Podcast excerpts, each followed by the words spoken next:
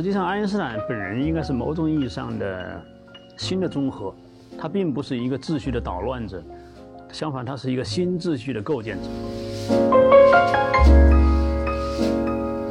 任何一个伟大的理论，同样都是做两件事情：第一件事情，他自己说一套，让你不得不服；第二件事情，你还有事儿干，接着还可以推进。还是让鼓励一代一代的年轻人怎么去做科学，没有停下来去想一想究竟什么是科学。听众朋友您好，欢迎您收听人文清华播客，我是清华大学新闻与传播学院教授张小琴。本期我们继续放送对吴国胜教授的访谈，您将听到吴教授解读苹果砸中牛顿的趣事。这个科学史上最著名的故事究竟是真是假？还是得听一听科学史研究者的版本。祝您收听愉快。就是科学史上有一个著名的李耶瑟难题啊，就是李耶瑟提出来说，中国古代的科学技术是很发达的，为什么近代落后了？嗯，对这个难题您怎么解释？呃，李耶瑟这个难题它有一个特殊的历史背景。实际上，中国人最早接受西方的科学啊。普遍认为是中国古代没有科学，所以你看那时候梁启超啊、冯友兰呐、胡适啊、周可桢呐、任鸿俊呐，这样一些早期的科学这个鼓鼓吹者们，他都写文章，一般写题目叫做“中国古代为什么没有科学”，一直写到二十年代、三十年代，都是这么提问题的。那李约瑟呢，改变这个问题的这个问法了。他说成是中国古代科学很发达，近代反而落后，或者近代科学没有在中国产生。那么他这个提法呢，实际上是，那现在看来是有问题的，那前提就不对。那前提为什么不对呢？是因为李约瑟没有区分科学和技术，他是混在一起说的，所以他说古代科技很发达。那我们知道科学是没有的，但是技术是有的，中国古代技术是很发达的，的确。有自个儿一套的传统，所以李约瑟呢，就他的原话应该是这么说的：说中国人在十五世呃十五世纪以前，在运用自然知识造福于人类生活方面，远远走在世界的前列。为什么近代科学没有在中国诞生？他所以他说的还不是说古代科技很发达，而是说中国古人善于利用自然。善于利用自然来改善自己的生活，这个是走在前列的。所以你看到李约瑟特别讲中国，就讲他的那些发明特别多，什么丝绸啊、陶瓷啊，嗯，那酿酒啊、造醋啊什么这东西，中国人都样样都很很发达。所以就把第一个就是早年那个中国古代为什么没有科学这个问题呢，是个很重要的问题，就给就给搁一边了，就没人再提这事儿。大家都在谈李约瑟这个问题。李约瑟问题之所以大家愿意谈，是因为他那个他两句话里面第一句话了这是表扬我们的，嗯，所以大家都会谈李约瑟问题。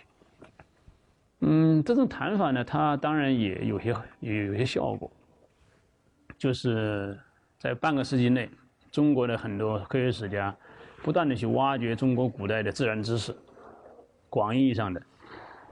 嗯，而且早早远于像李约瑟那样的去发掘世界第一，比方说中国人最早发现磁边角，呃，磁偏角，磁倾角，啊，最早利用磁针做指南针来航海，啊，最早发明火药什么之类的，就是就是李约瑟致力于发掘中中国人的世界第一，就变成一个路数，就是你做科学史啊，怎么做呢？你就去挖。反正中国古代文献特别多，尤其是沉的那个文献堆里去挖，找找到很多世界第一的东西。所以呢，在这个过去半个世纪以来，中国的科技史研究基本上是走这个路子，就李约瑟范式。那到了新世纪，就有不断的有人提出问题。国外嘛，很多人就认为李约瑟这个问题是一个是一个呃无聊的问题。你怎么能问这个为什么没有发生这个事儿呢？是吧？你就相当于问说，今天《人民日报》头版头条为什么没有报道我呀？没报道你是正常啊，不用报道你啊，嗯，你反而要问为什么报道你了是可以问的，所以他从那个逻辑这个不对称来说，理由是有问题，嗯，实际上是是个假问题。嗯，您也认为中国古代是没有科学的？在严格意义上，中国古代当然是没有科学的。那我们一贯一说啊，那我们一般就说中国古代什么四大发明啊，有什么地动仪呀，有本本草纲目啊，这些都不属于科学。这就是一个呃把科技不分的表现，就是你是把科学和技术混在一起说。所以一般李约瑟范式的科学史家都是不愿意区分科学史和技术史的，都在一块儿说。这是一这是一个。如果你一分开说的话，你就发现这个问题就就就比较明显了。因为科学是一个理论体系，它是要以系统化的方式来看待世界。中国古代呢，就首先缺乏自然概念。中国古代为什么说它缺乏自然概念呢？呃，因为现代人的现代汉语它是被日本人改造过的，就现代汉语和、古代汉语有一个有一个一个鸿沟。现在很多词儿是日本人翻译这个西方词汇，比方说“自然”这个词，你看用的好像是中国字儿。其实它是一个西方术语，是对 nature 的翻译而已。中国古代呢，它是有这样的词组，就是把自和人放在一起。道法自然。哎，对，《道德经》里面就讲那个人法地，地法天，天法道，道法自然。可是道法自然，并不是说自然是个东西，道要追随它。他的意思是说，道是最高的，道只追随自己。所以道法自然的意思是说，道追随自己。道自是自己，然是如此，哎，然就如此。所以呢，这个《道德经》里面的讲道法自然，它不是说有个高高在上的比道还高的东西，那是一个现代人的误解。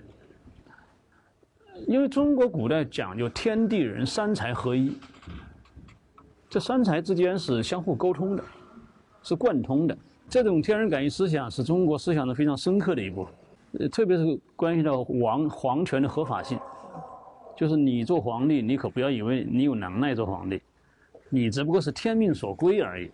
所以缺乏自然概念，这是中国没有科学的一个最突出的一个见证。认为所有的这些地震、洪水啊，都是皇帝德性有亏，上天发起严重警告的一个结果。所以这种思想，它就缺乏一个希腊意义上的所谓的独立不一的领域。这个自自在、自觉、自觉、自主的这个领域，因为现在俗话说就是不以人们意志为转移的一个客观世界，我们是没有的。所以你缺乏这个自然概念的话呢，你就没办法去以一种纯粹客观的方式来研究世界。如果完全是客观的话，那对帝王帝王就没有起到这个伦理教化作用了。啊，现在日全食来了，表示上天要警告你，你没没做好。如果你说日全食这个事儿，我做不做得好，都都这么回事儿的话，那不就没有这个作用吗？中国古代没有科学，它是从文化根基深处都已经奠定这个事情了。但是这个事情呢，不会影响说中国人不跟天地打交道，你还是打交道的。但是你打交道那些技术，它是对你生活是有促进的。但是那个事情跟我们所说的科学的发展就不是一回事。所以李约瑟这个问题上，它实际上是。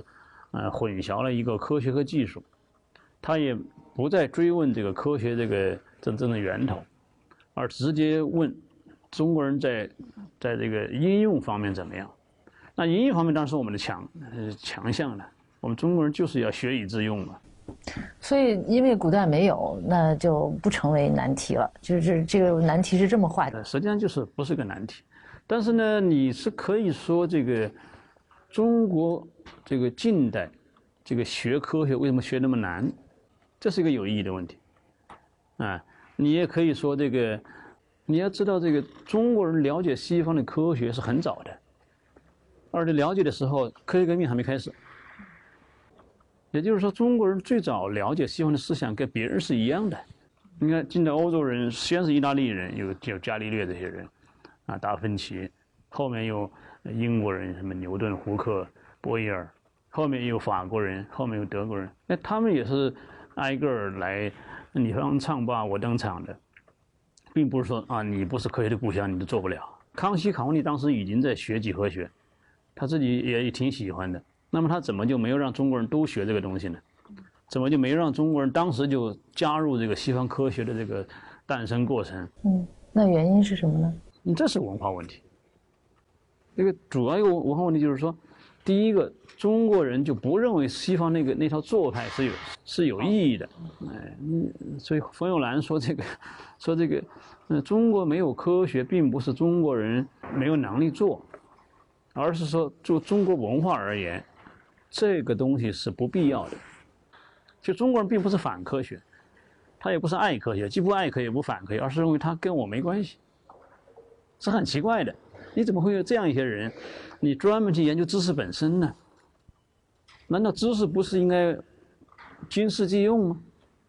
你不能为天下苍生这个谋太平，去谋福利，你学知识又有何用呢？他是没法理解这个希腊科学那样一个传统，说我就是为了理解知识、理解世界本身来学。我们不是也有像白马非马这样的，就是纯逻辑的一种思辨吗？有一些，就是他在诸子百家时候呢，中华民族那种多方面的创造力，他是表露无遗的。不过他最后事实表明，他是被边缘化了，他就变成一个支流嘛。你像西方有呃炼金术，我们有炼丹术哈。为什么炼金术能够往化学的方向上面发展，炼丹术就不能呢？这个，如果你单纯看他们炼金炼丹本身，当然是是是差不多是没法说明这个问题，因为化学的发展它是一个整个近代科学的呃这个这个大的潮流里面的一部分。因为这个炼金术在西方，它还扮演另外一个角色，就是它使得所谓的人类干预自然成为可能啊。呃，作为一个样本，它见证了这个事情。希腊人不是说人不能干预自然吗？那炼金术说，我干预给你看呀，你看，本来呢，这个元素是可以善变的。贱金属是可以变成贵重金属的。希腊人以及中世纪人认为地球本身也是个有机体，像个树似的，它在生长。它里面有些这个破铜烂铁可以长成金银这样东西的，只不过长得比较慢，啊，可能需要好多年长出来。啊，炼金术就认为我能够通过一个某种这个人工的方式啊，把它很快给长出来，加快把这个破铜烂铁转化为金银。那么他的确相信自己能做出来，所以他实际上呢，炼金术在近代科学的这个诞生过程中，他扮演一个示范的角色，就是他告诉这个人们说，我们改变自然是可行的。今天我们知道那是胡扯，它是实际上是没有搞成，但是当时的人都认为是搞成了，它就是颜色变了嘛，至少表面的黑黑铁变成了黄金嘛，黄色的东西嘛。那今天我们知道它实际上是合金，实际上是一种，实际上有有金灿灿的外表的合金，里面其实并不是，但是当时的人们就相信它是。那么所以它这个东西呢，是跟整个近代这种潮流有关系的。所以说近代科学的出现呢，它是一个，它是一个非常庞大的一个社会思潮的一部分，它包括基督教本身的改变，包括这个资本主义的萌芽。呃，这个中世纪的技术革命，呃，以及后面出现的这个文艺复兴、地理大发现、宗教改革，所以你像中国没有出现科学，那不就是差得太远了吗？就是说，你想科学的出现，它它取决于那么多偶然的社会现象，而你你那个历史背景跟西方如此的差别。那你不出现当然是正常的。呃，您在《什么是科学》里边专门有一章是谈中国古代的博物学啊。您把中国古代的这些就是我们过去认为是科学的东西称为是博物学。嗯，这是怎么考虑的呢？这个是两个，一个就是说应对这个李约瑟问题。就李约瑟他他的初衷当然是好的了，他是为了弘扬中华文化嘛。但是我是觉得呢，他那个弘扬的路数有点走歪了，就是他把这个中国古代的这个思想呢，他用现代科学的这个这个这个框架去套，那么他的一个后果实际上就是使得中国古代所谓的物理学、化学都支离破碎。比方说，他会说啊，中国古人就提到过这个这个杠杆原理，在墨经里就有这个思想。可是人就问了，那那墨金那个杠杆思想后人怎么看的？没有后人看了，就他蹦出来说完就完了。那又他又说啊，中国人最早用发现那个这个磁针呢，会有一个有一个偏角，那这个是伟大的发现。那那请问中国人后人接着研究这个事儿了吗？有没有几个是研究磁学呢？没有人研究啊，所以它都是一些孤立的发现，按照西方人所认可的物理学的那个。这个这个这个这个标准，来把这些孤立的发现串在一起，然后造成一部物理学史。我认为应该做什么理论呢？就是你要以一种中国文化自身所固有的方式来讲。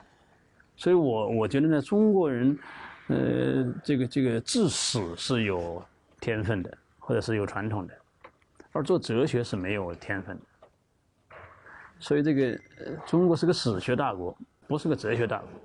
所以呢，中国人擅长的这个自然知识领域呢，它更多的也不是自然哲学，而是自然志 （nature history）。所以博物学的意思就是自然志。所以中国人呢，其实在记录这个天地人三才互动的过程中发生那些关系的那些细节方面呢，非常丰富。那比如我们举几个例子，中国人研究天文学，他的目的。并不是我们今天想象那样，是研究天体运行的规律，不是这个目的。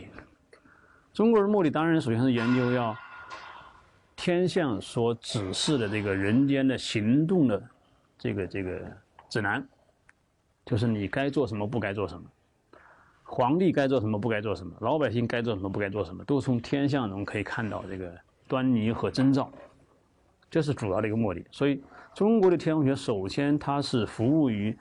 这个老百姓和皇家的伦理需要的，或者政治需要的，它首先是一门我称为理学，啊，礼貌的礼啊，那个理学。而这个他做的方式是什么呢？首先是要记录下天上的一举一动。中国天文学家记天上发的声音，还有星体的颜色变化。其实你眼睛是看不出颜色变化的。但是我们也古代也记得，这个这个煞有介事，记得好多这种东西。也就是说，中国人对天的这个观察很仔细，而且特别仔细。这个过分仔细是与敬天的表现嘛？希腊人都相反。希腊人认为天上不变，没什么好记的，唯一变化的就是行星。这个视角是很不一样的，人家是研究规律的。而中国人是研究天象的征兆，征兆林林总总都要记下来，所以它首先是一个天空博物学。希腊人讲天文学，它目的是建构造宇宙论。中国人做做计算，他是没有宇宙论的需求的，就中国人对宇宙论没有兴趣。那地理学更是这样的，地理学你看多丰富啊！中国人，中国人讲那个那个那个天时地利，讲地利的时候。地有多少东西？水文呐，气气象啊，物候啊，呃，这些动物、植物、矿物都在里面。这地震的记录都是很多的。但是，我们现在只挑那些跟现代科学相似、接近的部分拿出来讲，那你就东一榔头西一棒子。你其实你应该注意中国古人对地是怎么看的。比方说风水，你把它拿来看一看，中国人为什么讲风水，它的道理是什么？你就可以看出来，这个一脉相承，甚至是从未中断。所以说，我说从博物学角度呢，可以稍微打破一下李约瑟这个模式，然后呢，你重新来做中国科技史，嗯，可以有一套新的做法。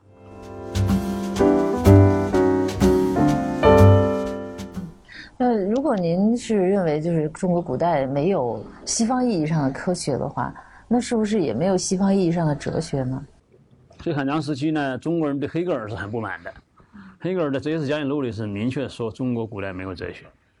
他认为中国古代有有一些这个呃哲人真言录，就是有一些有大智慧的人，呃发一些语录，这是有的。但是他没有把这个构成一套体系，以一种逻辑体系的方式来展开这套概念范畴，他认为是没有的。那我觉得这讲的其实也也是不错的，的确就是这么回事。但是我们的那些哲学思想呢，那不叫哲学吗？那你比如说像道教，它有很多典籍里边，貌似有一套完整的世界观，那个还达不到哲学的那个。你有世界观也不见得你就有哲学。哲学它那个它是有明确的，如果在严格意义上讲的话，哲学就是形而上学，就是海德格尔说那个形而上学，你就得用概念的范畴的逻辑来组建这个世界，这叫哲学。如果你不能用范畴的逻辑来构造这个世界的话，那么你是有思想、有智慧，这都没问题。但是你不叫哲学，就是科学啊、哲学啊，都是人西方人先叫出来的，它有它的含义，然后你译成中文，你不能译成中文就成了你的了。你说你也有，当然不是这样的，是吧？但是你不能说我自古就有披萨饼，你因为现在披萨饼流行，你说我自古就有披萨饼，我们的馅儿饼就是披萨饼，这肯定是这个讲法是有问题的，对吧？但是你可以说我的比你更还好吃呢，那是可以的。我们东方智慧比你那个西方哲学还高级，这是可可以的。前些年那个德里达来中国嘛，就闹了一个笑话。德里达来中国仍然就是在说讲中国没有哲学。当时很多人很愤怒，你这么这么多年你还说我们没哲学？黑格尔时代就说我们没有哲学，现在你还说我们没哲学？他没有注意到德里达说中国没有哲学是表扬中国。德里达认为哲学是个坏东西。是没有智慧的表现，是智慧不高的表现，所以他呢很羡慕，哎呀，东方思想就好。他一开始就没有走上那个形而上学那个路。结果呢，我们中国人还不理解，认为他还是在，好像是在蔑视我们中国人，连哲学都没有啊。其实这是一个误解。那他为什么认为呃中国的这种就是非形而上学的路子是更好的呢？德里达跟黑海德格尔是一是一路的，而且他把海德格尔那个。那种反现代性的思想推向一个更极端的部分，德里达是属于后现代思想的一个一个一个学术大师嘛，他当然很要解构一切现代性的东西，那现代性里面最核心就是形而上学，所以他先解构那个形而上学，他一看中国古代就不是以这种概念范畴的方式来构造世界的，他觉得这个很高级啊，啊，比方说通过一种这个呃当下的体体会啊、领悟啊。比方说，也许他会对这个禅宗那个那个顿悟很很觉得很高妙啊，是吧？禅宗觉得不要写文字，你写出来就已经不是那个东西了。哎，他觉得这个很很很神奇啊，嗯。但是具体他究竟推崇什么不知道，但是他在反对什么他是清楚的，反就反这个西方的形而上学。他认为中国古代没有形而上学传统，这是他高妙的地方，而不是他不足的地方。他有这样一个想法。您花了很大的精力研究哥白尼，嗯，为什么会对这个人特别感兴趣？嗯，因为哥白尼他是一个被认为是近代第一人嘛，因为从他开始，近代科学才开始露出曙光嘛。啊，刚才我稍微讲了一点点，因为哥白尼的工作使得牛顿的工作成为可能。如果你从牛顿是一个一个集大成者来考虑的话，那哥白尼就是一个先驱者，然后你要理解牛顿的工作，不从哥哥白尼开始，你是没法理解的。所以哥白尼呢，因为在科学史上啊，它是这样的：凡是那个转折的时候啊，它是最有戏剧性的。因为一个转折的人，他他思想比较复杂，他一半是新人，一半是旧人，或者他脑袋里面呢，是旧新旧是混在一起在起作用的。所以这就是特别适合这个史家们去做事儿。你都搞定了以后，那就按部就班了。哥白尼身上那些叫你觉得动人的东西是什么？哥白尼身上有好多动人的东西啊。从他这个人来讲，他是一个业余天文学家，他一辈子忙于他那个教区里面的事务。所以哥白尼一辈子做的最多的事情是什么呢？第一个就是管教区里面的经济。所以哥白尼曾经提出所谓的。劣币驱逐良币这个定律，是哥白尼提哎，经济学家叫叫格莱辛定律吧，格莱辛定则，其实应该叫哥白尼定则，哥白尼比他还先提。另外呢，他是一个医生，他当时学的是医，当年，所以他开始一段呢是跟他舅舅当医生，他舅舅是当年一个主教，是很有名的一个主教。然后呢，他舅舅死了以后呢，他就开始给教区的人去看病，所以做医生是他做的比较多的一个事儿。第三个呢，他是一个很好的外交家。他那个地方啊，是一个好几个国家交界的地方，经常打仗。他经常要去调停，去穿梭外交，说服不要打了什么之类的。所以他一辈子弹尽竭力就做这些琐事儿，在我们看来就耽误他的那个世俗事务，呃，世俗俗务太多。而他写那个书呢，就花了很少的时间，所以他那个书写了很长时间。他自己说是花了三十六年，就一直在想写这个东西，啊，但是只能业余写一写。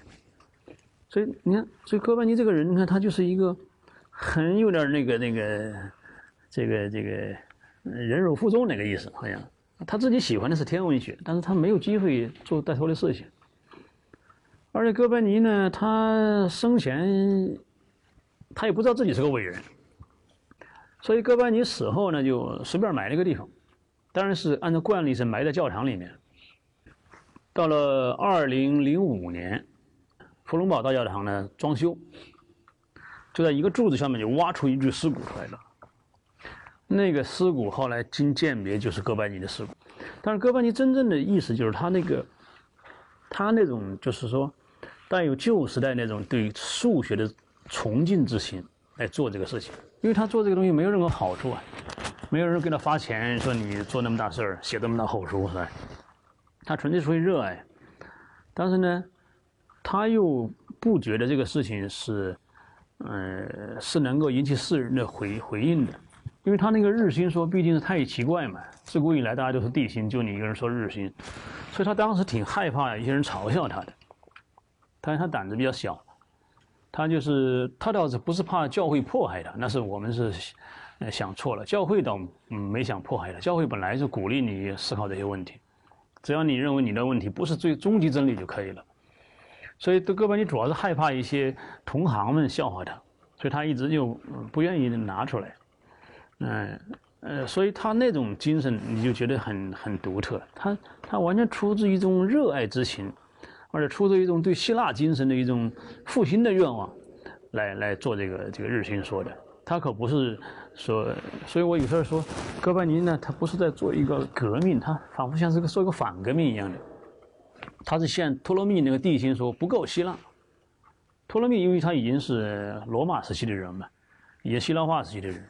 他的那个思路里面有很多已经脱离了希腊人早期那些原则。哥白尼觉得这些原则你不能脱离，你把宇宙搞成乱七八糟可不行。所以你看，在哥白尼身上，他有很多特别保守的思想，就是他认为宇宙应该按照希腊人的设想来做。他之所以要用日心说替代地心说，是因为这个托勒密这个家伙已经背离了这个希腊原初的那些原则，说他不够希腊，他才用。这样改造，所以哥白尼身上有许多希腊思想的痕迹，甚至说他身上的这个保守的成分要大于他的革命的成分。但是有意思的是，就是他这样一个极为保守的这样一个变革，却诱发了一整套的雪崩。希腊人本来认为秩序都是内在的，就是说所有的事物会自觉地维系自己的秩序。比方说，小孩儿。就主动回到娘的怀抱里，石头主动要落下去，这都是秩序感的表现，啊，这个这种秩序感体现在宇宙层面上，就是有一个天球包裹着的有限的这样一个体系的存在。可是你要知道，哥白尼打碎的恰恰就是这种有限的秩序。他呃，他要恢复那个，就是哥白尼要恢复希腊时代的那种呃学说。那希腊学说已经存在一千多年了，为什么他会在恢复希腊的这个学说的时候，呃，产生了日心说这样的一个新的理论呢？哥白尼所面对的一个主要的变革对象叫托勒密，托勒密是个人。托勒密呢，他是解决是希腊人的问题，就是研究行星问题。行星有什么问题呢？行星在天上，它有时候往前走，有时候往后走。希腊人认为这个是不对的，因为你作为天体，你最好应该做匀速圆周运动是比较好的，这个是你理当从这个事儿从 cosmos 这个词可以推出来的。每个人都有一个秩序嘛，石头落地，火焰上升，天体做匀速圆周运动，这都是它的本分。可是你行星居然不这么做，这是不应当的。所以天文学的功能就是要拯救它，怎么拯救呢？是把它分解成匀速圆周运动的组合，就是让每一个行星实际上还是在做匀速圆周运动，只不过因为你同时做好几个嘛，所以你加起来看起来就是乱的。所以这是希腊做天文学的一个基本路数，就是一定要匀速圆周运动的组合模式来研究这个行星的运动。但是呢，这个组合模式呢，这个太简单的不好组合，因为随着观测的深入啊，那个行星的细节里面的复杂性很多。你如果简单的用两个东西组合，组合不出来，所以托勒密就引进了很多新的方案、新的技术。正是这些技术让哥罗哥白尼很不高兴，就是这些技术有时候背离了让行星做匀速圆周运动这样一个原则。当然了，托勒密的这个效果是好的，他通过那个复杂的技术啊，是可以把行星的这个东西给预测出来，但是他的。致命的后果是，你背离了早年那个做这个初心，就我们现在讲不忘初心啊，你把初心给忘了，你的目的不就是为了理解宇宙吗？你怎么理解半天，最后就偏离了呢？所以哥白尼认为这个托勒密是很多新技术是不应该用的。那么他说呢，我不用这些技术也能说明事儿，我有别的办法，什么办法呢？我把重心换一下就行了。所以他换这个重心呢？他用那个日心代替地心，他首先是说免于使用那些复杂的、过分的技术，这么做。但是换之后就都匀速圆周运动了。这个你一换之后，不，他还不是全部都有测了，但是主要的部分已经好了。但是没想到换了以后呢，连整个宇宙都摧毁了。但是摧毁不是他自己摧毁的，他还是维系这个宇宙的。啊！但是人家后来就讲啊，按照你这个逻辑，往上推就就把宇宙给推没了，就给啊，就推垮了，就是这样的一个过程。所以整个这个这个牛顿力学之所以可能，是与哥白尼这样一个嗯革命性的先驱是有关系的。而而这个先驱吊诡的是，他本人并不是个革命家，因为他书出版那那一年他就死了，他就就说摸了一下那个书，他就死了。所以他没有经受任何迫害，他不知道自己书的命运。他书一出版，送了一个拷贝到他床病床前，他据说摸了一下就死了，这也很戏剧性的。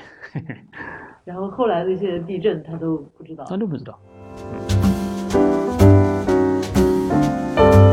嗯，从科学史的角度哈，就是西方科学史上面最重要的科学家，如果嗯排，比如说三四位的话，应该是谁？这个当然是，呃，见仁见智，但是我觉得从我们这个科学史家这个角度看呢，应该牛顿是最厉害的，牛顿是最重要的。为什么把它排在最重要呢？就是说，某种意义上说，现代我们所理解的科学方法、科学世界观和科学的理论，都是由他开辟出来的。古人说“天不生仲尼，万古如长夜”，差不多我们也可以说“天不生牛顿，万古如长夜”。他是牛顿，的确就是他，他有过人的天赋。那么具体看来呢，就他当时的情况来看呢，他是把很多当时，嗯，在不同领域、不同方面貌似没有关系的事情，他给整在一起了。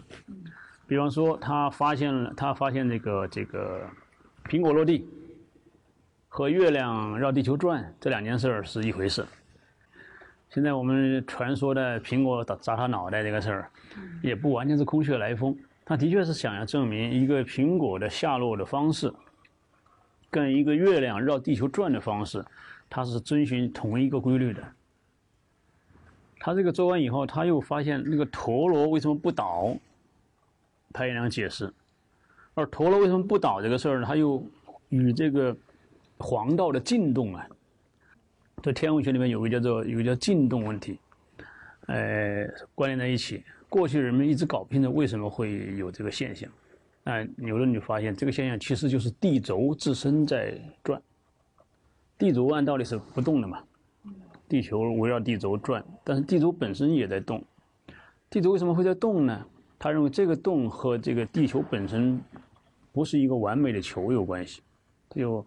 就这个这个这个运动方式跟那个陀螺不倒也有关系，所以等于他把很多事情本来是没有关系的，天文学的、物理学的、呃日常的现象，还有比方说潮汐问题，潮汐问题也是牛顿一块儿解决的，他等于把这几件事儿全搞在一起了。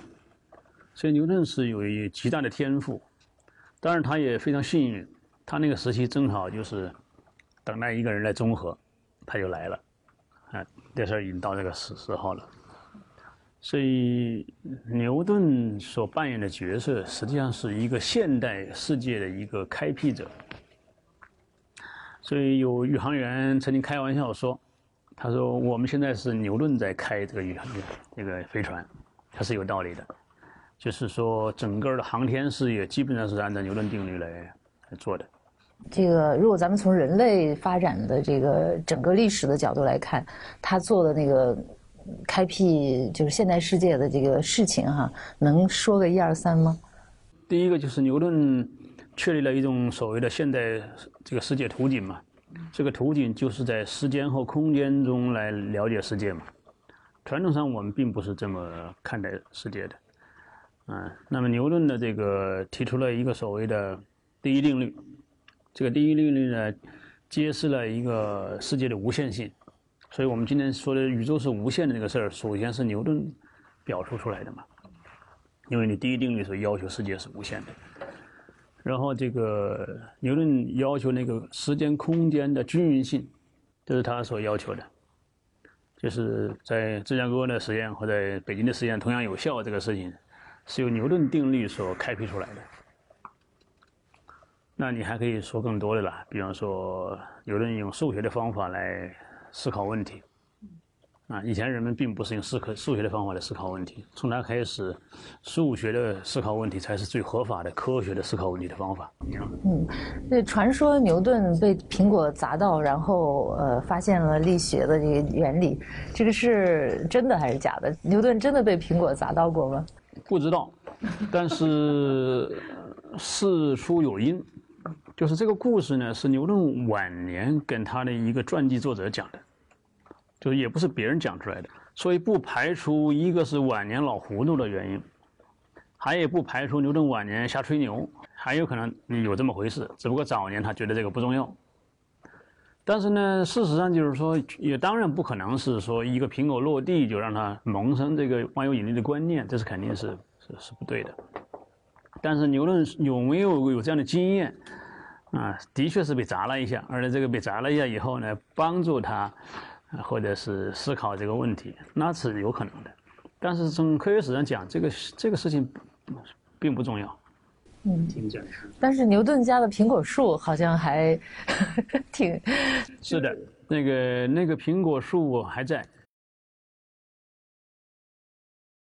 呃，现在存那个苹果树，据说是那个老苹果树的后代。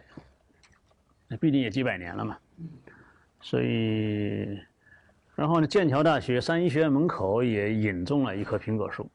那个苹果树也是从牛顿他们家那个苹果树的截枝拿来插枝插出来的，就它变成了一个象征。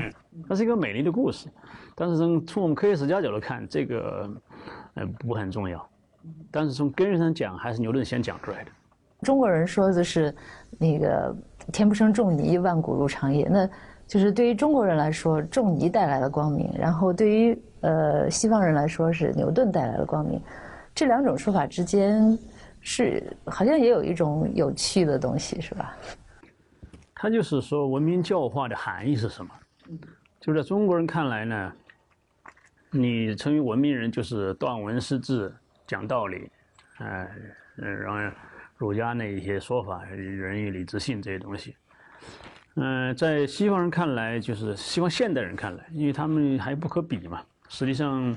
年代差距对，在牛顿在在孔子那个年代，希腊人也同样在做类似的工作，嗯，只不过就是说，现代人认为牛顿世界呢，他，呃，一下子把貌似混乱一片的世界重新整合了一下，因为我们知道这个近代科科学是诞生一场混乱之中的，希腊人本来是有一个秩序的，希腊人认为宇宙是有秩序的，那 cosmos 思想就是希腊人的思想。嗯，但是那个秩序呢是一个封闭的秩序，所以封闭的世界。那近代哥白尼革命以后呢，就开始打开这个封闭的世界，走向无限的宇宙。可是你要知道，宇宙一旦走向无限，它就容易走向无序。无限和无序其实是一个意思，啊，无可无不可，那就都都行吧。第一个问题，大家就要问：如果没有天球了，古希腊人认为是有天球的，天体是镶嵌在天球上，像那种天球啊，是天球在转动，不是不是天体在转动。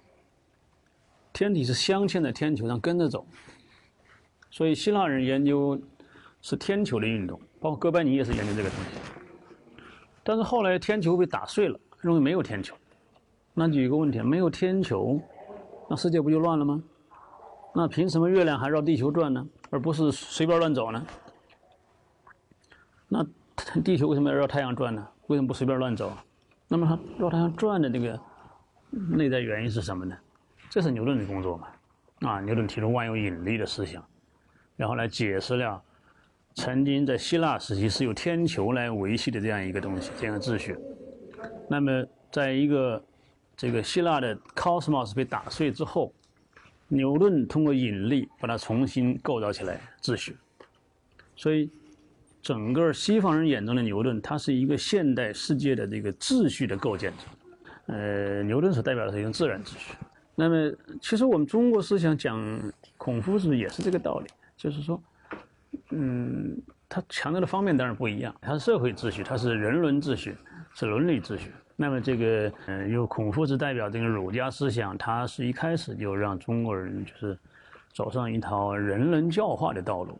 他认为人之所以为人，是一种有情义、有有爱心的这样一个东西，叫叫人。啊，西方人喜欢讲游戏规则嘛，而这种规则呢，在希腊时期，它是一个自然规则。就是它是一个超越于你的自然规律，你要去认识它。到了牛顿时代，它是有有上帝创造的秩序，所以你就颂扬这个秩序。就是在这个上帝说让牛顿去吧，一切都变得光明之后，还有一句话是说，魔鬼说让爱因斯坦去吧，一切又重回黑暗，是这个是有道理的吗？嗯，如果第一句话还有点道理的话，第二第二个诗就是搞笑居多。就是说，爱因斯坦颠覆了人们，嗯，传统的那些秩序嘛。但是实际上，爱因斯坦本人应该是某种意义上的新的综合，他并不是一个秩序的捣乱者，相反，他是一个新秩序的构建者。因为爱因斯坦是一个很理性的科学家嘛，他跟牛顿一样，都是坚信宇宙间有有有有基本的理性和秩序的嘛，这是他们俩的共同特点。所以从这个意义上说呢，爱因斯坦跟牛顿比呢，他就。应该放在第二位，因为他只是一个变革者，而不是原创者嘛。爱因斯坦搞了两个相对论嘛，狭义相对论和广义相对论。狭义相对论就是他他认为这个他是从时同时性的相对性出发来思考问题的。他认为这个所谓的同时这个说法并没有绝对的含义。那牛顿那个时代，他是认为全世界全宇宙有一个统一的时间。八点就是八点的同时的，可是爱因斯坦说：“你怎么知道我们这个清华的八点和北大的八点是同一个时间呢？你拿什么东西来验证这一点？”他当时认为应该有一个操作定义，通过这个操作定义，他就发现任何操作定义都会依赖于观察者的运动状态，所以同时性是依赖观察者的。那么既然依赖观察者，那么同时性就是相对的。同时性一旦相对，那时间也相对了，空间也相对了，质量也相对了，能量也相对了，一大堆都是相对的，都相对论化了。所以这是他的一个主要的一个思想。这个思想就引发了很多后果，其中一个著名的后果就是所谓质量能量相互转化，就是二十世纪最有名的一个公式，叫做 E 等于 mc 的平方嘛。嗯，这是一个后果。另外呢，就是爱因斯坦的广义相对论里进一步推广了这个思思路。他把这个时间、空间和物质的组成成分也关联在一起，就是在狭义相对论里的时空还是一个独立于物质之外的东西，只不过和观察者有关系。在广义相对论里，时间、空间和物质也有关系。他后来提出时空弯曲的思想，就是这个思想。他认为这整个这个世界啊，它是有一个有一个由由引力所构构造成的一个弯曲的时空构成的。所以呢，他把这个，呃，传统上牛顿那个引力啊，给它转化为一种空间结构了，这是他的一个思想。但是他有一个很大的预言，容易有引力波嘛。引力波不是最近被检测出来轰动一时嘛？嗯，总的来讲，爱因斯坦这个这个这个思路呢，他第一个是成了现代科学的一个基础，谁都不能回避它。就是过去你你还有人还怀疑他什么质疑他，现在基本上没有人质疑的，因为这是一个基础。嗯，所有的理论都得向他看齐，啊。第二个呢，就是，呃，他留下了很多问题，留下了很多进一步探讨的问题。比方说，相对论，嗯，既然是基础的，是不能够呃回避的，那么你怎么跟其他理论相衔接？比如量子力学跟相相对论之间衔接还没衔接好，这就为后人开辟了很多发展的空间。所以，任何一个伟大的理论，同样都是做两件事情。第一件事情，他自己说一套，让你不得不服；第二件事情，你还有事儿干，接着还可以推进。牛顿也是这样的，因为牛顿力学做出来以后，后人不是没事儿干了，是事儿多了，就是更有事情做了。这两个人呢，他是因为都是属于物理学嘛，所以你要从全部的学科角度看的话，你不能说科学就是物理学，物理学就是他们俩，对呀，哎，你要说要在历史上看。嗯，第二伟大或者是并列伟大的还有一个人就是达尔文。那么达尔文那是另外一个路数，就是我说的博物学那个路数。达尔文本人并不做实验，也不写公式，啊，他也不写方程，他是一个博物学家。但是为什么把他说的那么高呢？那是因为他提出了一套这个进化观念，而这个进化观念在今天看来特别重要，就是。通过进化观念，你可以把现有科学的所有的思想全部汇在一起。所以我们知道，科学家的伟大在于它的涵盖程度。一个人如一个科学家如果能够涵盖更多的领域的话，他的伟大程度就要更高一点。那么我们说牛顿伟大就在于牛顿当时已经把当时的科学所接触的很多现象，本来是孤立的、没有联系的，现在他把它汇在一起。那达尔文呢？他虽然是一个生物学家，虽然是个博物学家，他不是个生，不是个实验生物学家，但是他比我们想象的所有生物学家都伟大，因为他的进化思想提供了一个整体理解世界的框架。我们今天无论你是物理学家还是生物学家，进化框架都是基本的框架，这个就是他的伟大之处。当然，这个伟大呢，他不是，也不是说达尔文一个人。嗯，搞出来了的进化思想，在那之前就有，在那之后有很多人做工作，但是达尔文提出一个特特别的一个思想，就是所谓自然选择，他的自然选择理论就成了今天我们能理解这个世界来龙去脉的一个基本原则。所以也有人认为达尔文甚至比牛顿还要伟大一点。嗯，我当然不见得同意，我觉得，嗯，牛顿所代表的还是科学主流。只不过牛顿本人是没有进化观念的。牛顿认为世界一直就如此，自从上帝创世以后一直就这样。而他们之间隔了二百年嘛，这个达尔文时代已经已经这种变化的观念、演化的观念已经成为一个主流了。大家已经知道宇宙也有变化，也有年龄，地球也有年龄，啊，太阳系都有年龄，所以达尔文呢就涵盖了更多的东西。比方说，我们通过达尔文的思想来研究地质学，嗯，古生物学，这个甚至宇宙学。就科学的发展哈，您认为它有一个终极的方向吗？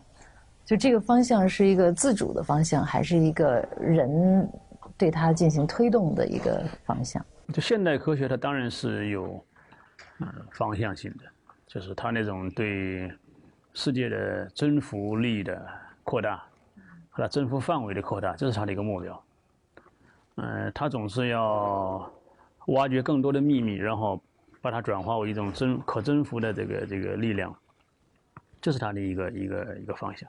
嗯，但是你如果从短期看，它是有有方向的；但长期看，你是看不到方向的。你短期看，你总是知道今天的，比如说物理学，它要追求什么问题呢？比如说能源，它会想到啊，核聚变是一个方向。那我们就研究核聚变好了。那化学里面，它会研究一些新材料，啊，新能源的转化，因为化学是要搞转化嘛，做做电池什么的，所以你具体看它都是有方向的，但是你宏观上看它方向就不明确了，你就很难说从牛顿就一定通往爱因斯坦，这是说不清楚的。可是你长远看呢，它之间有很多偶然性的那个节点，那就就是谈不上什么方向。那总体来说，它是走向跟人的目的性相一致的方向，还是有可能会背离人的目的性，走向相反的？它当然总是在在追随人的目的性，只不过人的目的性有短期目的，有长远目的。有时候你短期目的可能和长远目的是相背离的。所以问题不是科学的目的和人的目的的背离，而应该看的是人类近期目的和长远目的的背离问题。就科学发展的这种呃，有可能会走向人的控制的反面吗？最后导致与人不利的结果。对，这个是现在新技术出来以后，人们讲的比较多的一个话题，确实是。嗯，我呢要稍微乐观一点，我是觉得这个。第一个新技术不是一步到位的，新技术也是一步步走的，所以这个新技术它会，它会在它的成长发育过程中，它会不断的遭受人方面的来，呃，检测和它的应对的。只要你不把那种，嗯，侵犯和控制的意志去放弃化，那么技术是不可能彻底失控的。我是觉得。因为你每一项新技术的出现，它都会带来一些新的权力分配，新的这个这个失控和控制的一个新的平衡。对，现在大家忧虑的主要是人工智能和生物技术。对，那这个忧虑是对的，忧虑本身就是一个参与构造新技术的一个过程，因为你这种忧虑，它会促使技术的这个呃创造者和推进者们，他会要思考这些问题。所以这些忧虑本身就又转化成一种正面的力量，去重新影响技术的构建。所以我觉得，因为有这样一个机制，它实际上是是不可能像出现人们想象的那种，比方说一个意在于人类的生命生命体系，呃，来全方位控制人类。因为这个思想本来就是现代人自己的一种做贼心虚嘛。因为你老是想征服自然界，所以你就以为别人都想征服你。可也许，也许是别的生命系统并不是一个征服模式。生命有很多模式啊，有共生模式，啊，有有征服模式，还有就是这个呃呃或老死不相往来模式也可以有。那生命目并不是一定要去征服的，所以也有人认为达尔文这个思想呢，可能出特别出现在十九世纪那个抢夺资源的啊那个时期啊。所以放大了这个生存竞争的这个这一方面。其实，在呃生物界里面呢，生存竞争当然是一回事，哎，但是也有可能是和平共处的，还有相安无事的多种模式。你进化模式是放大了这个竞争的一部分。所以现在也不用讲要和谐共存呐，什么这个这个思想也也开始在出现。每个人都是潜在的哲学家哈，这句话怎么理解？哲学嘛，它之所以能够长盛不衰，成为一个，呃，所谓的王呃王冠上的这个学问，它就是因为击中了所有人的内心的东西嘛。它又没有什么现实的功用啊。它之所以能够成为万学之祖、众学之王，它就是因为它切中了每个人最内心最最深深深层的关切。那就这个意义上说，每个人只有自身是哲学家。他才会让哲学处于这样一个高高尚的地位啊，啊，那那否则他他怎么能成为这样的地位呢？因为每个人最基基本的一个问题，他是没办法通过呃单纯的知识学习来来来回答来解决的，那就是人只能活一次，人都会死，人你是一个独特的东西，这种你生命的独特性，你人生的独特性，你的。一切的独特性，这个事情是没有办法通过知识学习来确认的。而这件事情就是我是谁，啊，我是谁这个事儿，它当然是个永恒的哲学话话题。嗯，但是并不是很多人在思考这些。对他就是都沉睡的哲学家都是，所以我们哲学家经常有个自己管一个使命叫做启蒙嘛。什么叫启蒙啊？就是唤醒的意思嘛。就是你们都睡着了，我把你唤醒。所以这个西方人叫做光照，照亮，把光引到黑暗之中，叫做启蒙啊，enlight，enlightenment，就是启蒙。中国人也叫呃发蒙嘛。人想这些事情和不想这些事情，会对一个人的人生有不同吗？呃，首先就是说你要过一种什么样的日子了，就是我们人类都认为。呃，在超越了物质生活之上，还有一个精神生活嘛？那个精神生活当然就，你学习了哲学，或者是你思考了问题和没思考过是不一样的。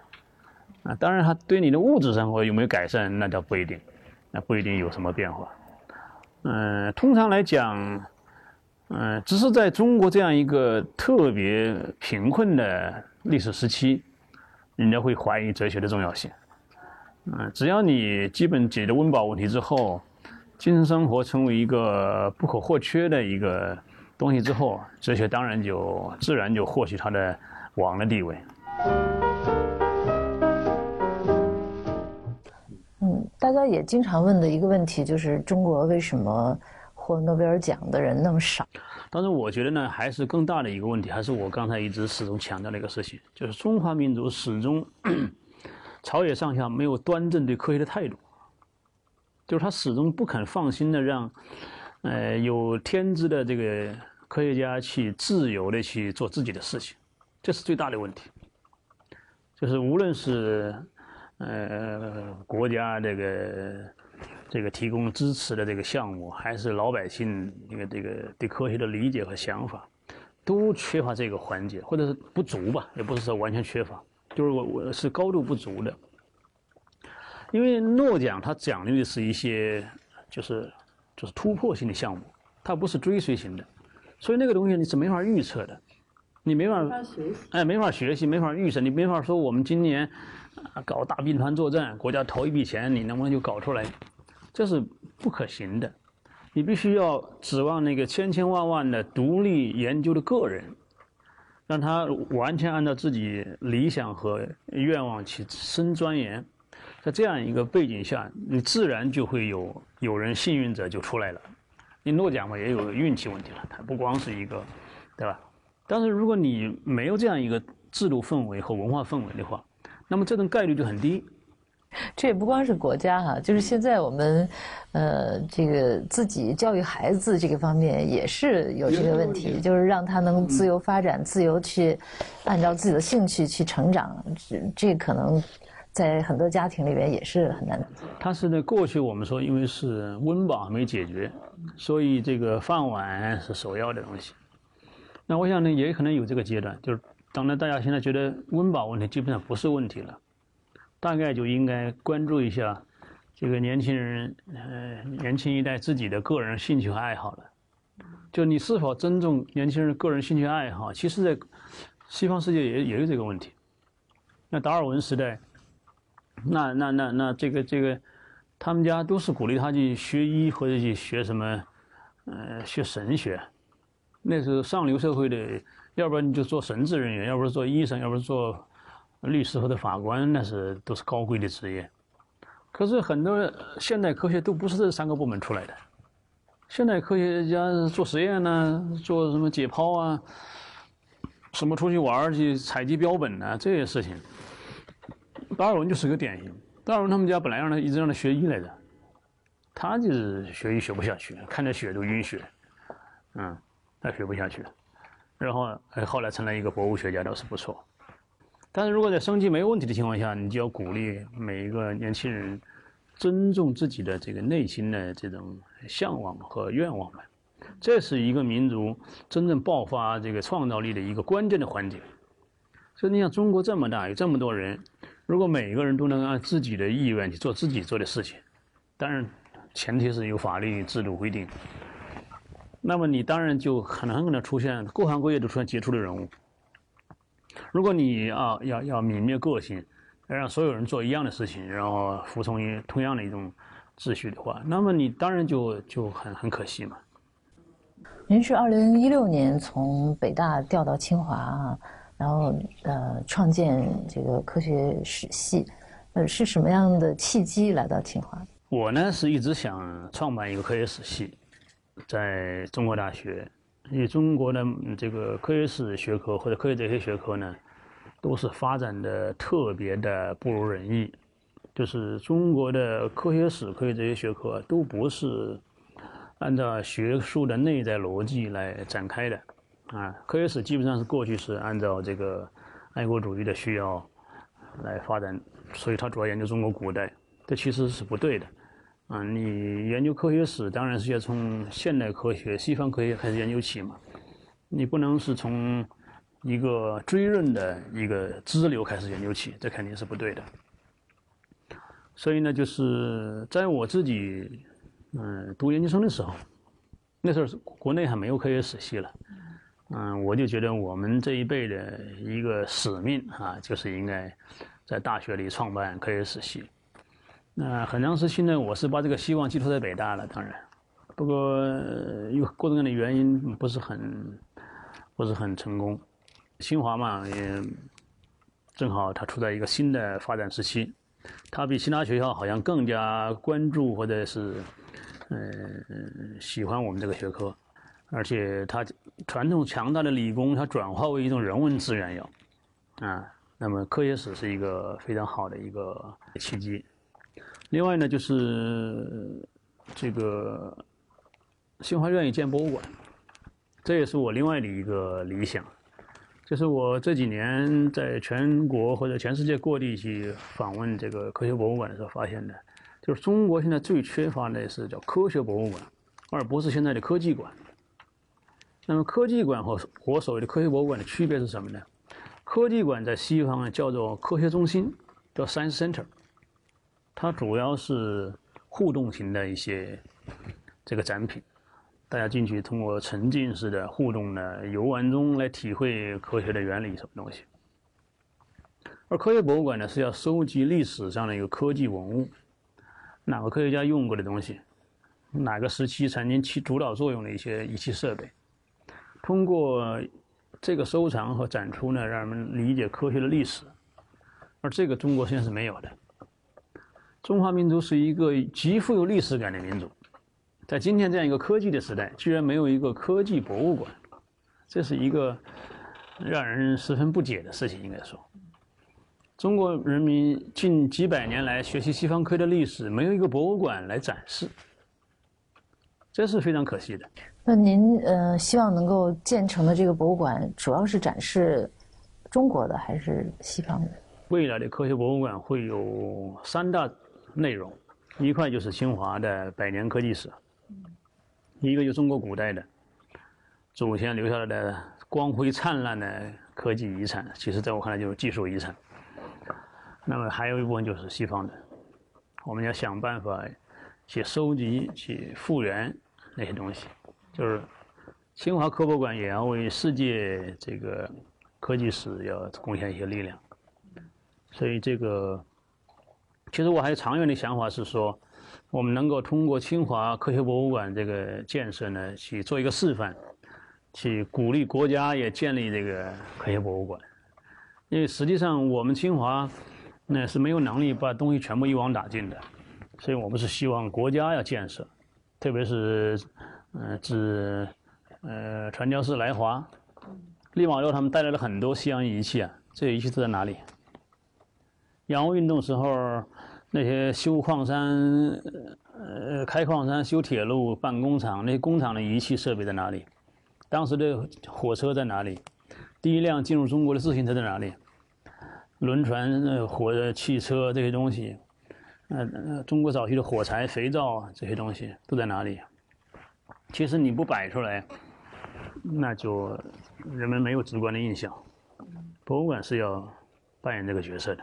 那目前手里边在做的或者近期的主要关于科学史方面的工作是什么？嗯，因为我现在手头有一个国家社科基金重大项目，就是要写一本科学通史，实际上是要把这个科学的历程，这个二十多年以前的通俗版要变成一个学术版，这是我也很多年的一个意图。变成学术版，它会有一些什么样的变化？第一个就是说。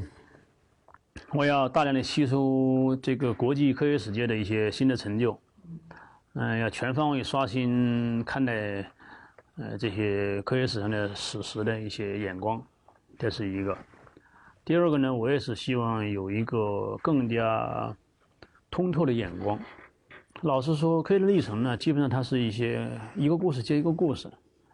嗯，当然传达了一些什么科学技术是低生产力啊，啊，科学是推动人类社会发展的那个动力这样的一些。大众化的想法，但是在学术版里，我会要把它要做一些更精细的甄别和反思。嗯，总而言之，学术版会这个史料更扎实，嗯，眼光更独特，然后更有整体感。就是，嗯，而且当然从细节上讲的话，我会更加的处理科学与技术的关系，东方与西方的关系。嗯，这个博物学与数理科学的关系，这些关系都是会有一个非常明确的处理。这这些处理在在过去的书里面都是隐蔽着的，那可能我自己也没意识到，读者也没意识到的。那作为学术版，你就应该公开的讲出来，就你应该怎么处理中国的地位，你应该怎么把技术和科学的关系摆平，这就是这个书要明确回答的问题。就是我们总是说哈，这个中国有呃中国人这个科学素养的这个问题哈，就是如果呃对于科学啊，我们应该建立一些什么最基本的认识，能不能就是给我们说几条这样的最基本的认识？研究科学最好的动机是出自好奇心和热爱啊，你有好奇心，你有兴趣和爱好，这就能做得好。而这一点呢，是我们的社会所经常忽视的。比如我们这个社会，对于你选择专业，往往是说你考了多少分啊？你分如果比较高，我就问现在热门专业是什么呀？嗯，哪个专业分高啊？将来好找工作。好找工作，哎，收入高。它不是说你爱不爱那个东西。那么，我想第一点，科学的精神就是这个求知好奇的精神。这一点其实人人都会有的。中国人也是人，当然也有，只不过我们的社会、我们的文化会把它有意无意的把它压制住了，或者把它给呃拒绝在一边了，这样使得我们中国的大量的智力资源处在一种闲置或者浪费状态。嗯，就您个人来说，您觉得从年轻到现在是出于一种自由探索的精神吗？嗯，我我还是基本上很自由的，就是基本上按照自己的愿望去做事情。嗯，如果说做的还不够好的话呢，那是因为条件不够，还是就是因为我们基本上也是自学成才嘛。我嗯没有，特别是年轻的时候没有人指点吧，就是你看我从嗯考大学开始就是盲目的。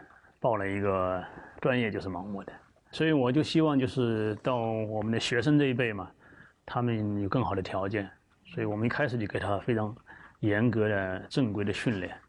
那您觉得这么多年来哈，您自己的这个研究和学习有一个主要的方向吗？还是有明确的这个现实导向，就是就是就是像我这样那么高调的要强调。这个要充分发挥每个人的这样一个这个自自由创造的天分的这样一个人，我们作作为中国人，还是难免把自个儿的命运和国家的命运是结合在一起的。就是像今天我如此的大声疾呼要要呼唤自由的科学，其实还是有一种很强烈的家国情怀的，就是觉得你长期这么搞下去，你是达不到你的目的的。因为东西方文化是需要融合，这个融合不是简单的融合，啊，不是说你你就听我的或者我听你的，而是说在一种，呃，相对平和的环境下，来通过千百万人民的自由选择来构成的这样一个状态，在这个状态里面呢，你会发现，这个两种文化的好处都能够保留下来，但是如果你从单纯从一个呃着急的角度来来功利的选择的话，你可能就不一定能够。出的那么好，所以我们说自然的东西为什么是显得更好？因为它是自然选择形成的，它经历一个漫长的时间，就是人身上所并有的那些，呃，优秀的东西，都是通过千百万呃数百万年的淘汰，就是你不拥有这个品质，你就没了，你就没后代了，你就你基因就消失了。通过这个方式，残酷的方式来选择的。那同样道理就是说，两种文化之间，它也经历一个进化过程。这个进化就是说，你要充分的发挥，要展示这样一些。这样的才干才行。所以您这个不是不功利，是个大功利。啊，那也也可以这么说。庄子就是无用之用是为大用嘛，这个也可以这么说。从您年轻的时候啊，就希望去考虑，喜欢考虑一些根本性的问题，希望去，嗯，就是像哲学家一样的那种，能够建构一个自己的理论体系。您觉得这个目标可以实现吗？或者说已经实现了吗？说要有那么大理想，大概不一定。就是说，而且现在哲学做哲学的方式啊，也不也不一定是要建立什么理论体系了。就是，因为这个现代哲学已经职业化了。职业化的意思就是做哲学家的人特别多，现在就是吃这碗饭的人特别多，不像当年全世界职业做的也这么几十个人、几百个人，现在可能几万个人。嗯，哲学大会一开就开上万人这种。所以呢，就是说，你都想建立一套独自的框架呢，既不可能也无必要。那么，真正的成为一个哲学家呢，他可能是一个更好的一个一个方式，是说你，嗯，就你的时代紧迫的问题，或者是你能够讲出一套方案来。呃，这个方案呢是言之有据的，它是有深刻的文献根据的。是有深刻的思想史的依据的，你能够用我们的俗话说是，嗯，古今贯通的，嗯，那当然就就很好了。嗯，事实上，现在的牛哲学家他都不是古典意义上的一个大体系的构建者，他就是就一个问题。比如说，我们经常说美国哲学家里面最牛的罗尔斯，罗尔斯他靠什么？就是正义论。他就是要研究在现代这种情况下，哎，这个正义问题如何成为一个关键的问题，而且他构造了一套，其实他这个构造是对当代西方社会是有重大影响的，是，他是也的确是在处理一些很棘手的问题，因为每个时代它有新的历史条件，这个权力格局啊，这个利益格局啊，它都有一个新的分布，然后呢，原来睡着的人现在醒了。本来你几个人玩可以，现在大家都醒了，那就大家一起玩。那么一起玩就要新的这个游戏规则，在这个情况下，它就它就有新的问题。那么科学其实也是一样的。所以我自己，呃，因为这次访谈，我也想啊，其实我觉得就近这一百多年，中国人一直在学这个做科学，就是怎么做，但是呢，对他的理解一直是是缺失的。嗯，的确也是，你一般是先做再来反反反思嘛。你还还没开始做，你没法反思。但是我们毕竟也做了一百多年了，现在是到了反思的时候，也就是到了就是像我们这个行当的人需要要发挥作用的时候了。所以呢，我也觉得，呃，我大概还选中了一个非常正确的一个方向。就您现在回想起来，觉得比较欣慰的，或者说觉得没有辜负这前几年的这个。呃，这段时间啊是做了什么？觉得特别欣慰。因为我这个方向很特殊，国内基本上没有，很少有追呃同道吧，或者说，那在这种情况下，你只有自己培养学生。那因为经过十七年的这个这个培养，也积累了一定数量的学生了嘛。这些学生是我觉得还。让我觉得比较欣慰的这个一个成一个成果吧。当然，他们最终能做多大，这件事情能够延续多久，嗯，这还得看未来。就相当于从您开始把科学思想史这个学科带起来。嗯，再就是，特别是西方的科学思想史，这个学科也差不多可以说，从我们这儿开始。嗯，就您个人啊，从呃这个科学思想史这个角度，或者说从哲学的角度来说。嗯，您认为比较值得嗯自豪的贡献是什么？嗯，贡献分两大部分，一部分实际上是恢复一些常识，因为很多东西都是西方同行们都已经做出来了，只不过呢，因为各种各样的原因，在我们这儿被掩盖了、隐蔽了，或者是被无视了，所以你不过就是把它讲出来。比方说《科学的历程》这种书，按道理它就是一个年轻人当时写的一个很不成熟的东西，可是他居然能够在中国社会里受到一个比较好的欢迎，就说明大家以前觉得，哎，好像我们都没听说过这个事儿啊。那你想，都二十年还没有听说这个事儿，就说明这个是的确很多常识是被掩盖着的嘛。所以大概这一部分算是一个工作，就是我们称为传播的工作。那在在行业内部呢，我觉得我的一个自己觉得比较有意义的工作，就是嗯，开辟了一个所谓对现代性的科学思想史的一个反思的视角。因为我们现在学术上也讲很多讲现代性嘛，大家更多的是从文学啊，从什么政治学啊，呃，伦理学角度考虑。实际上，科学思想史这个视角是更根本的视角。对希腊空间概念的研究呢，我还是有一些呃自信啊，觉得它是比较早的，而且是呃比较系统的研究。因为在国际同行看，我这个工作也是比较早的，啊。那么这个在国内呢，我觉得就是西方的天文学史这部分，这是我自己做的一个专门的工作，嗯，国内。也可以算是有一些独特性的吧。就是在将来可见的这个时间段，您的追求和诉求是什么？我们搞学科建设呀，我们要把清华科学史系建成全国最好的、全世界嗯最有名望的一个科学史的学术基地，这是很很近期、很具体的一项任务。但是呢，这个当然是。嗯，比较窄的一个一个目标了。但我们还是希望，就是通过科学史和科学哲学，我们简称叫科史哲，这么一个混成学科呢，全方位的，嗯，大幅度的提高中国人对科学的这个理解水平。这个水平是一直是很低的。从我科学的历程都二十年了，还有人来看，就说明我们这个社会的这个科学教育部分，它是整体还是缺失的，就是理解科学的教育这部分。我们还是让鼓励一代一代的年轻人怎么去做科学，没有停下来去想一想究竟什么是科学。